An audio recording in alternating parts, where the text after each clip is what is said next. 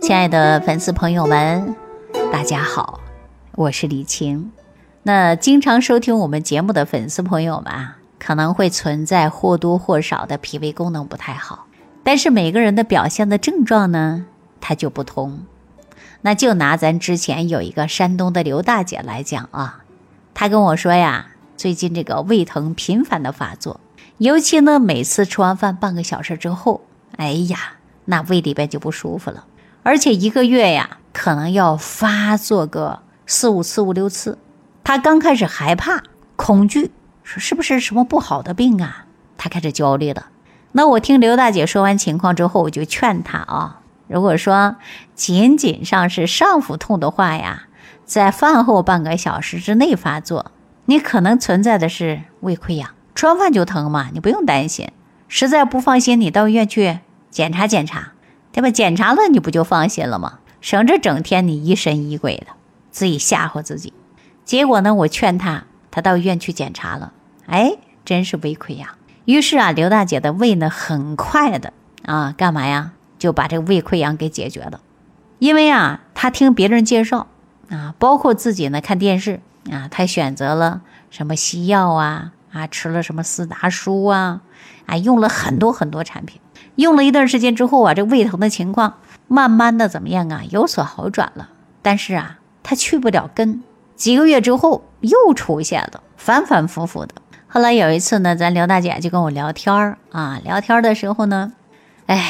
她就说了，我终于明白了啊，这个呀，它是解决不了本呐，而且呢，我越吃越严重啊。那你刘大姐这个对胃病啊，她恐惧嘛，但是老想着说把这个源头解决好，老想着解决源头，所以尝试呢就开始找一些中医的大夫啊帮他调，因为都知道胃溃疡发生啊，一般跟情志有关。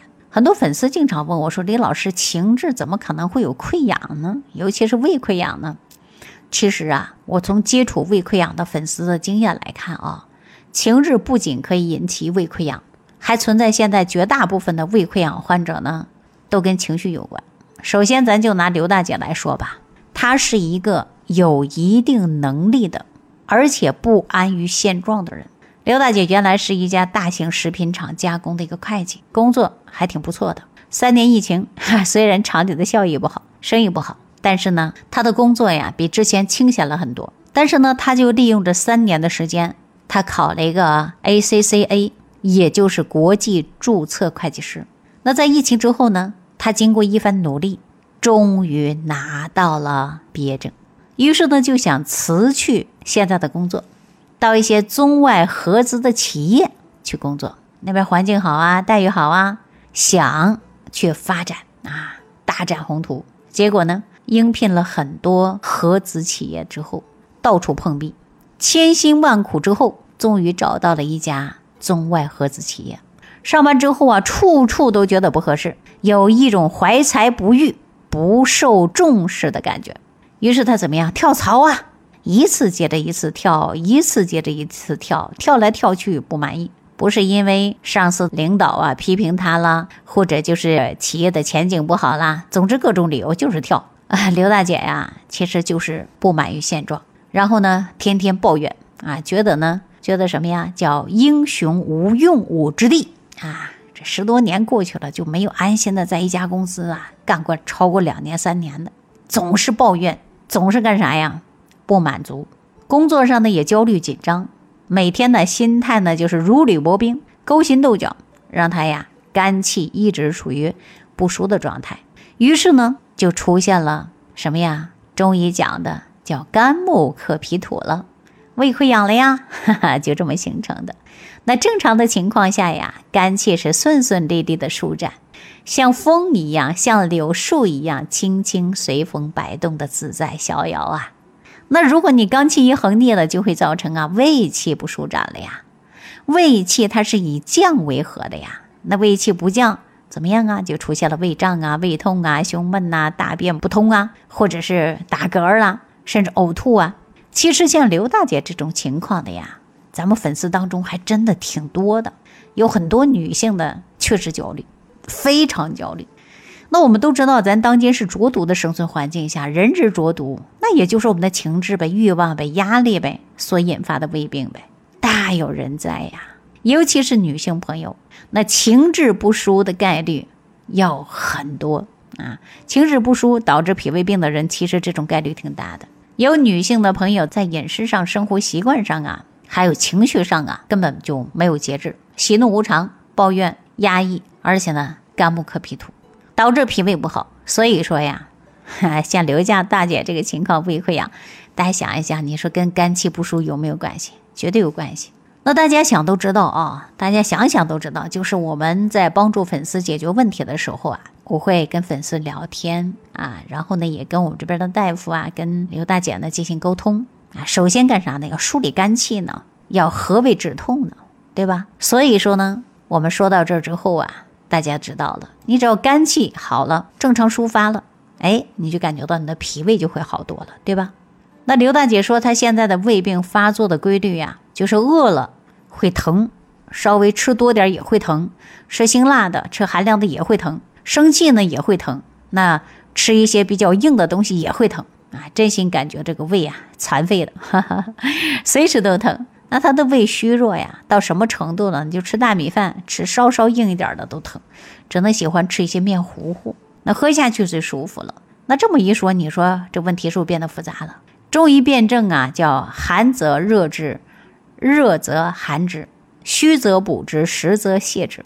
那如果说你辩证寒热虚实，那你就变好了呀，对吧？可刘大姐的胃呀，寒热虚实她都有，她比较啊错杂复杂。让人无从下手。后来呢，这个刘大姐说呀，饿了也会痛，那应该是胃阴不足吧？应该滋阴。然后呢，吃了多了还会怎么样？积食，那就应该消食导滞吧？辛辣的那怎么样？热了怎么样？用凉的清热吧？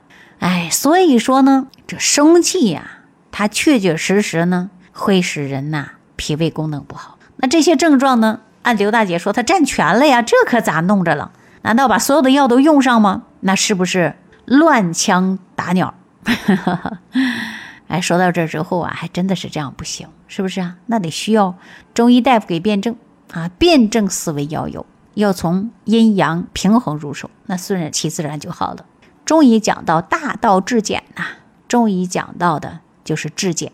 那张仲景是不是有个名方叫什么黄芪建中汤？大家看过这个方子没有？那不是针对于胃病啊，起到的就是健中嘛？中是啥？中焦脾胃呀，健什么呀？健脾呀，健运的意思。健中就是让我们中焦脾胃的阴阳平衡，气血充盈健康。那么健运起来就是黄芪健中汤啊，其中黄芪就是君药，它是专门人体补充正气的呀。人虚了，病久了就会虚呗。溃疡可不是一朝一夕的病啊，常年累月的病。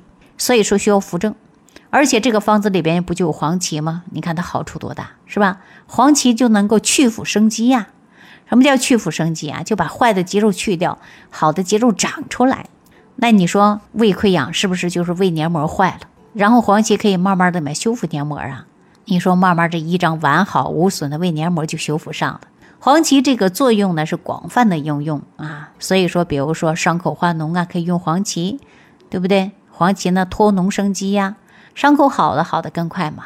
比如说，有的人长痤疮了呀，痤疮掉了，痘印去不掉，那这时候黄芪你就能帮助啊。黄芪煎中汤啊，还可以呢，协助胃热啊，然后呢，用桂枝来理气呀，呃，起到呢梳理梳理什么呀，肝气啊。所以说这样可以解决了肝气不舒导致的胃痛啊。所以说，我看我们大夫给他这个方子呀，用的还非常好。所以刘大姐用完以后呢，也特别满意，心里也特别踏实啊，总是觉得呀自己看到了希望啊。当然呢，也没让刘大姐失望啊。哎，用了一段时间之后啊，叫治养病重嘛，是吧？初期用药啊，而且呢用食物养啊，减轻了疼痛。但是这个时候啊，要想去除源头啊，从源头上解决问题，就坚持七分养，养一定要重视起来。你看早餐壶用了很久了吧，对吧？黄芪健中汤用了之后啊，再把早餐壶配合上。你看黄芪里边不是可以补气吗？